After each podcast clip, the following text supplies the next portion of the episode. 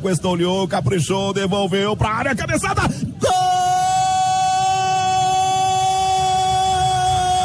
Gol do Inter! Dourado! Ele subiu com o Cuesta, o cruzamento do Cuesta espetacular. E aí, de cabeça, Dourado!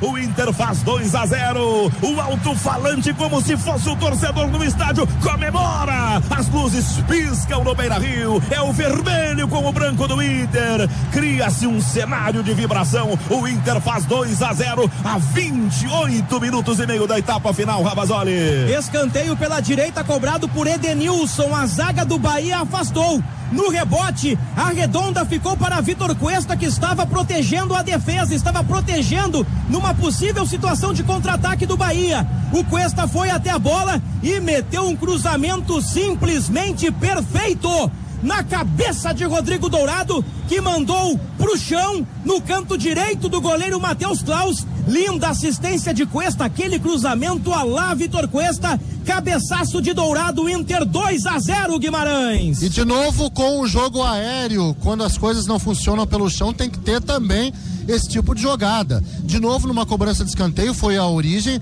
bola rebatida. O Cuesta, que é o jogador que faz o melhor cruzamento aleatório de intermediária do país, tentou com o seu cruzamento aleatório de intermediária e achou dessa vez o Rodrigo Dourado. Sem brincadeiras, essa bola do Cuesta é uma bola muito perigosa. O Inter sempre chega com perigo quando ele tenta esse tipo de jogada e conseguiu. Dourado de cabeça não fazia um grande jogo, mas ali também é perigoso e o Inter amplia no chão, nem tão bom na hora de atacar, mas pelo alto o Inter está conseguindo construir um marcador 2 a 0 sobre o Bahia, Urico. Quinto gol do Dourado na temporada, segundo dele no Brasileirão 2021. Inter 2 a 0 no Bahia. Inter é sétimo no Brasileirão, 32 pontos. O Bahia está na zona do rebaixamento, 17 sétimo com 23.